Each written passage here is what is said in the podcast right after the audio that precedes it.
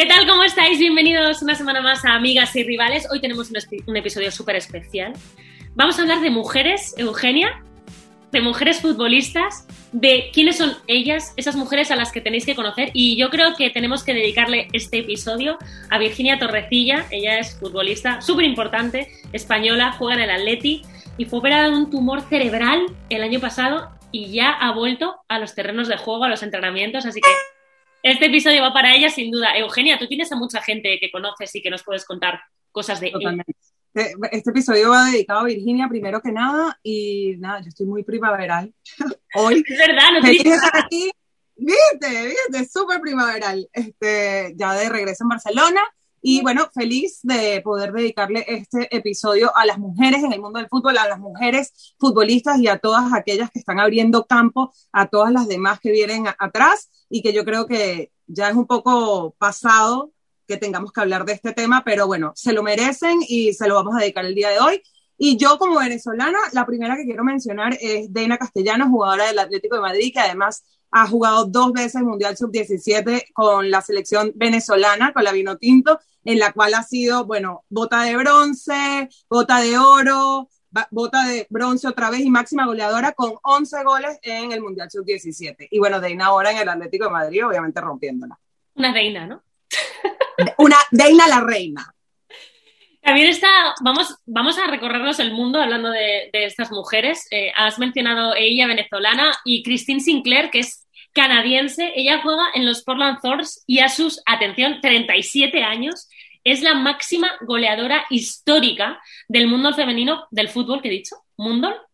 Del mundo, del mundo, del mundo del, fútbol. Increíble, del fútbol femenino, porque suma 186 goles para Canadá en una locura. Es, impresionante. Y para Sinclair eh, suma 297, ¿eh? que eso ni Messi, ni Ronaldo, ni nadie. Bueno, bueno, sí, Messi y Ronaldo sí, pero que esta es especial. Pero bueno, que están a la par, o sea, están muy a la par. Están muy a la par yo creo que eh, ya es momento de, hablar de, futbolistas en general y no tener que dividirlos tanto entre mujeres y hombres. ¿Tú cómo, cómo, cómo te imaginarías un mundo donde hay muchos deportes donde los hombres y las mujeres compiten juntos?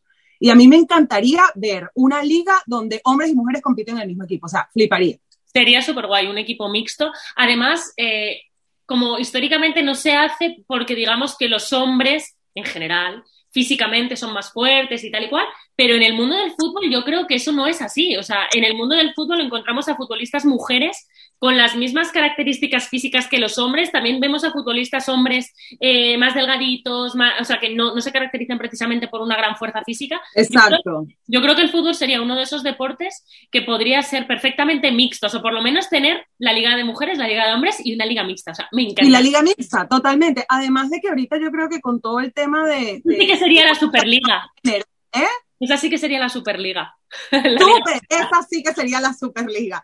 Eh, además, yo creo que ahorita que con todo el tema que hay de los deportistas transgéneros, que esto lo vamos a hablar en otro episodio, yo creo que hay, hay, hay campo para todo, ¿no? Para que todo se debate y las posibilidades de que el mundo del fútbol cada vez sea más inclusivo. Y vamos con la siguiente del Fútbol Club Barcelona, que yo creo que en los últimos años, mm, no solamente dentro de la cancha, sino también ha marcado muchísimo ese ejemplo fuera de la cancha para otras futbolistas jóvenes. Esta Leslie Martens, la holandesa del, del Fútbol Club Barcelona. Em, en el 2017 fue reconocida como la jugadora del año, tanto por FIFA como por la UEFA.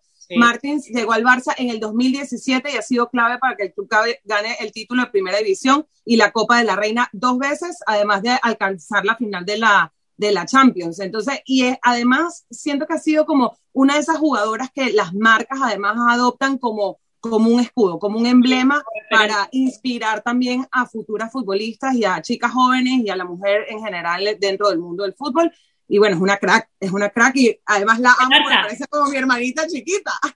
y casualmente es del Barça. Bueno, y hay una Casualmente, casualmente, porque eso, eso, independientemente, creo que es una crack. Y además te tengo ahorita, porque ahora que ya empezaste con la rivalidad, te encanta, te encanta meter la... la no, no. Mira, otra de mis jugadoras favoritas es Kenty Robles, que es del Madrid.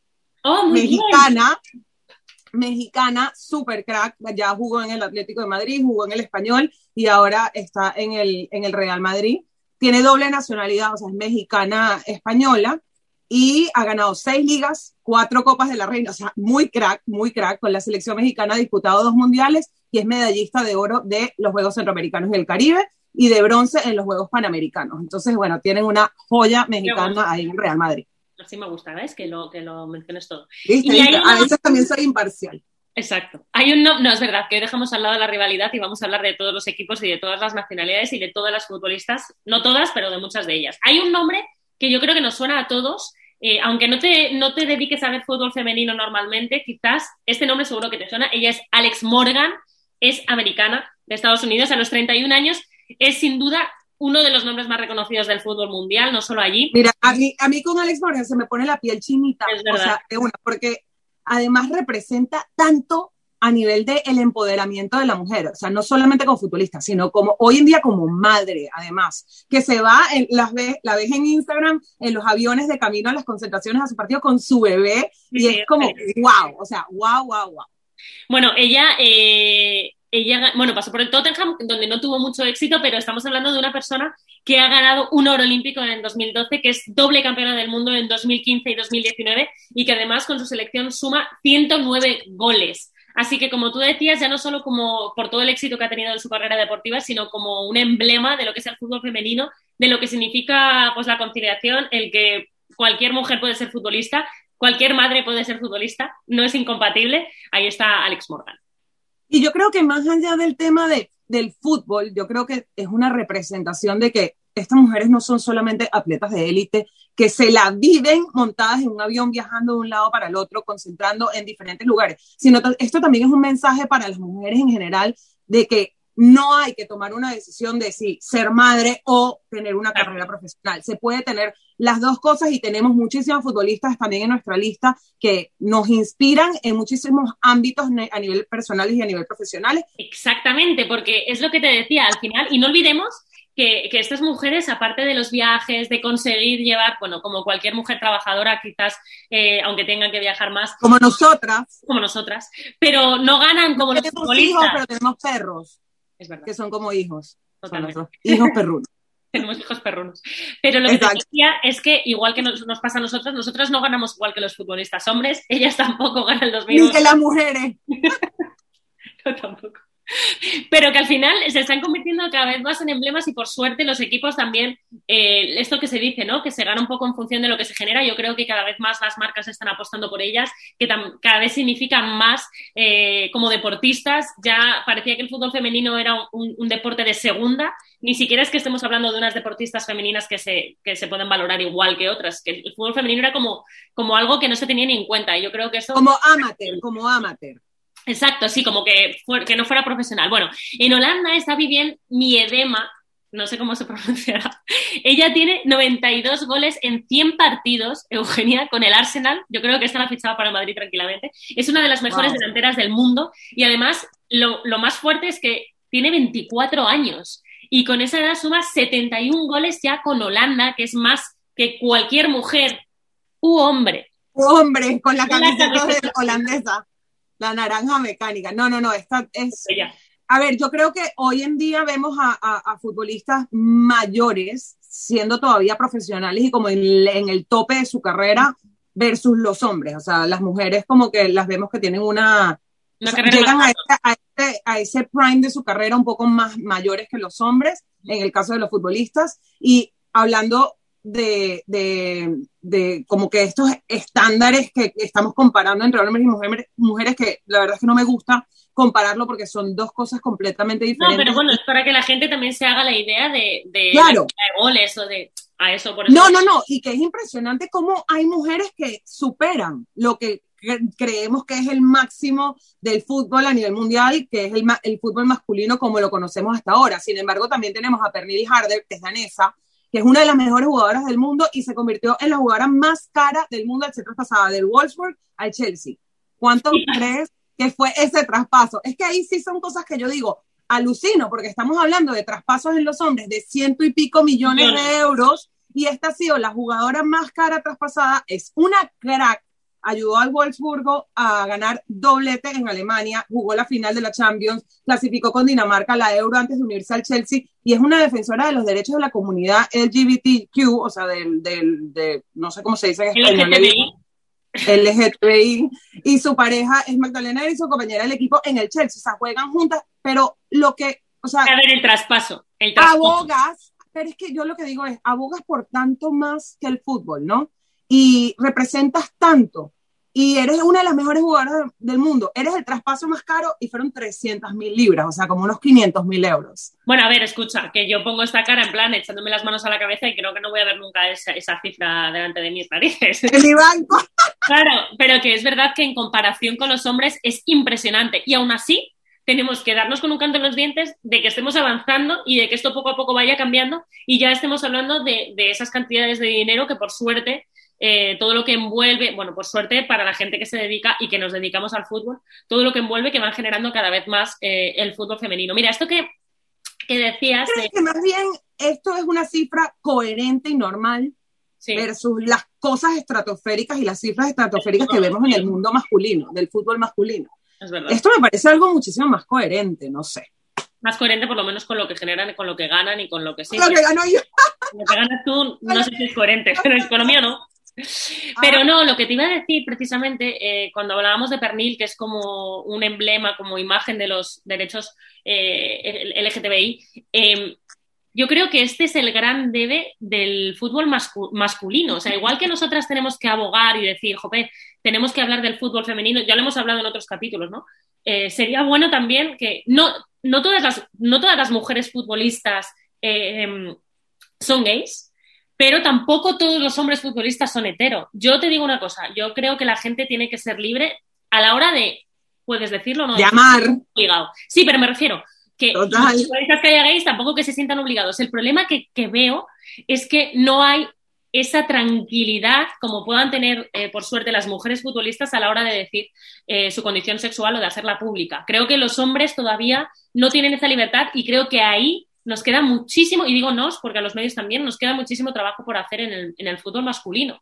Que ellos Totalmente. Esto, es un, esto es un tema que, que evaluamos, analizamos y debatimos con, con, la psicóloga Elaine Sánchez en uno de los episodios Amigas y Rivales la temporada pasada. Y yo creo que es algo súper curioso y las estadísticas como que no nos hacen tanto sentido a día de hoy. Entonces, sí, el hecho de que hayan tantas mujeres dentro del mundo del fútbol peleando y luchando por estos derechos eh, es algo que el, fútbol masculino también debería adoptar un poco, así como el fútbol femenino cada vez se acerca más en, muchos aspectos a lo que ha sido el fútbol masculino históricamente a nivel mundial, a nivel cultural, a nivel social, ¿no? Entonces, el, el, fútbol femenino y las futbolistas van un poco más por el camino de lo que yo veo hacia futuro como una conciencia colectiva no solamente en el caso del medio ambiente, como lo hemos venido viendo, sino también dentro del mundo del deporte y que haya un tema de igualdad para todos, ¿no? Y de, y de derribar barreras y de que igual que no pensamos que, o sea, que hay mucha gente, como una corriente también, que es como el fútbol femenino ni es fútbol ni es, ni es femenino, ¿no? Que eso es una frase que yo he escuchado mucho aquí, que es muy triste. Me encanta. el fútbol femenino eh, es fútbol, por supuesto, es maravilloso. Si veis un equipo de un, partido de fútbol femenino, si no lo habéis visto nunca, os invito a hacerlo. Es igual de divertido, de emocionante. Yo creo que el fútbol es fútbol, no hay que catalogarlo tanto, ese es el tema, ¿no? No es el fútbol femenino, es fútbol. O sea, y yo veo jugadoras y es una de las jugadoras de las que vamos a hablar ahora en el siguiente segmento, Megan Rapinoe, pero es una de estas personas que ha que tú la ves y dices, esta mujer se da de uno a uno con Messi fácil. Pero espera, no hablemos, no hablemos, todavía de ella. No, no estoy dando datos de ella, solo estoy diciendo lo que representa y cómo el fútbol femenino deja de ser fútbol femenino ya es hora y que sea fútbol. Pero exacto, que molaría que por una vez, y para terminar simplemente decir, se dejara de juzgar la, la feminidad de una deportista, porque solo se hace en el fútbol. Basta. Y no solamente la feminidad de una futbolista, la feminidad de todas las mujeres que somos parte del mundo del deporte. Muchas veces se nos ha criticado desde chiquita que si te gustaba el fútbol eras no sé qué, que si... No, no, no. Aquí no dejamos de ser menos mujeres, menos femeninas y menos mm, mm, lo que sea que seamos capaces de ser las mujeres, menos mamás, Y, lo vemos, lo vemos en las futbolistas, las futbolistas con sus bebés, las vemos súper femeninas, súper guapas, súper arregladas. Pero que aparte que es que no, no hay... Porque está involucrada en el fútbol. Sí, pero que, que, quiero decir que una mujer que no sea femenina sigue siendo mujer, o sea, que es que me da, me da exactamente igual, ¿sabes? Además, que asociamos la feminidad con, pues, pues con el rosa, con una forma de hablar, con una forma de comportarse, y perdóname, pero hay mujeres que no son así y que son exactamente igual de mujeres que, sí. y además, nosotras, bueno, tú hoy estás muy de rosa, pero nosotros tampoco es que seamos las mujeres más femeninas en ese sentido, y no dejamos de ser femeninas por eso. Y somos mujeres, somos mujeres independientemente, pero no nos vas a, a mí por lo menos no me vas a ver montada en unos tacones para ir al supermercado, ni mucho menos. Bueno, a mí depende. y eso no significa que no seamos femeninas o que no nos gusten las cosas que, que de las mujeres o que no nos gusten eh, ciertas cosas que, que quizás los hombres no les gustan, ¿no? Bueno, que en fin, que es, que es todo este tema de, del género y de, y de, estigmatizar a la gente que es, es, ridículo. Bueno, has hablado de Megan Rapinoe. Eh, Megan Rapinoe es una de esas personas que además yo digo, se ha convertido en un emblema de la cultura popular, no solamente como futbolista. Y fíjate, ella está como en su top, top, top de, la, de, de su carrera ha sido, después del Mundial pasado de mujeres en el 2019, ha sido como un ícono, no solamente cultural, sino a nivel deportivo y todo. Y tiene 35 años. A esta edad, a un hombre ya se le está esperando a ver el retiro. Messi, Cristiano, ya están con sus 35 años. Bueno, Modric, todo el mundo a ver cuándo se retira. En el caso de la mujer es diferente. ¿Ah? Que digo que Modric no. Bueno, yo creo que no está tampoco tan, tan en la mira del mundo, del mundo como Messi Cristiano, por favor, Irene, no se puede comparar. Bueno, por favor, sigue, sigue, sigue, exacto. Whatever. Tú vas a comparar de verdad lo que que no, pero que Messi para el fútbol con Modric. Que Además, no. estamos aquí para hablar de Modric. Bueno, no, vale, exacto. O sea, no saques el tema porque entonces te puedo debatir y decir lo que... que tú?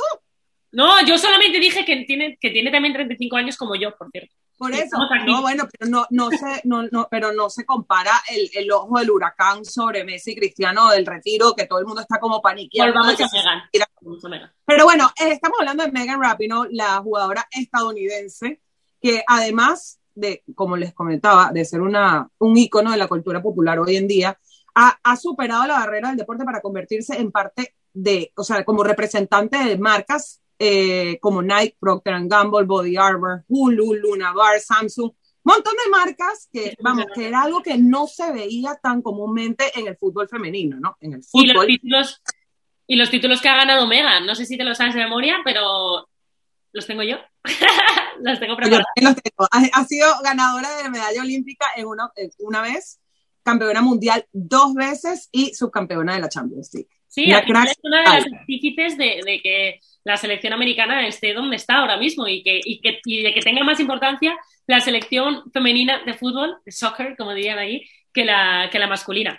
Bueno, y vamos a acabar... US Women's National Team. Lo que pasa es que históricamente, eh, y es una de las cosas por las que se pelea tanto el tema salarial de la mujer en, en, Estados Unidos. Históricamente, el soccer ha sido un deporte muchísimo más de las mujeres en Estados Unidos que de los hombres desde el colegio, eh, college, todo. Y el, los éxitos, o sea, los resultados de la selección femenina de fútbol en Estados Unidos, obviamente no tienen ni punto de comparación con los hombres. Sin embargo, los hombres siguen ganando mucho más, a pesar de que ni siquiera llegaron al mundial pasado, ¿me entiendes? Ya, ya, es que esto, claro, porque tú hablas del fútbol en Europa y dices, bueno, tiene un sentido por lo que genera tal, pero es que el fútbol en Estados Unidos es súper injusto tal y como está montado. Y es una de las cosas que... y es lo que comentábamos en el episodio de la semana pasada de la Superliga, donde no se pueden comparar lo que está pasando en el fútbol europeo con lo que pasa en la estructura de la MLS. Además, o sea, es que son dos cosas completamente diferentes que no tienen comparación. Estructuras diferentes, modelos de negocio diferentes, etc.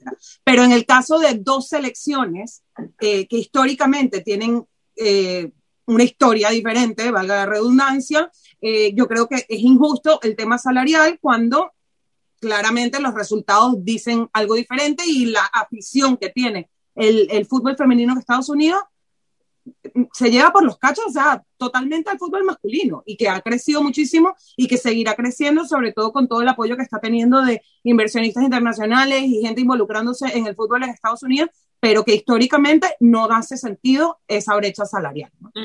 Bueno, quiero mencionar a, una jugadora española. Aquí el Barça junto al Atleti yo creo que son los equipos más importantes de fútbol femenino. Y si hay alguien que ha hecho eh, al Barça, digamos, eh, tan importante, es Jennifer Hermoso, es delantera y es la primera española en ser nominada para los premios de Best. Suma con, con el club catalán tres ligas y tres Copas de la Reina y además es la máxima goleadora de la selección española, así que no quería yo ir a mencionar a Jennifer.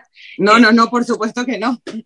Eh, es una crack y, y, yo creo que esos, esos son nombres que ya estamos acostumbrados a escuchar, eh, como la siguiente que voy a mencionar ahorita, que es Ada Hedeberg de Noruega, que es considerada hoy en día la mejor del mundo hasta que se lesionó en el 2020, ganó en el 2018 el primer balón de oro femenino de la historia además de ser la ganadora del récord de más goles en una edición de la Champions con 15 goles, ganadora de la primera división de Francia en seis ocasiones y de la Champions en cinco ocasiones con el Olympique de Lyon.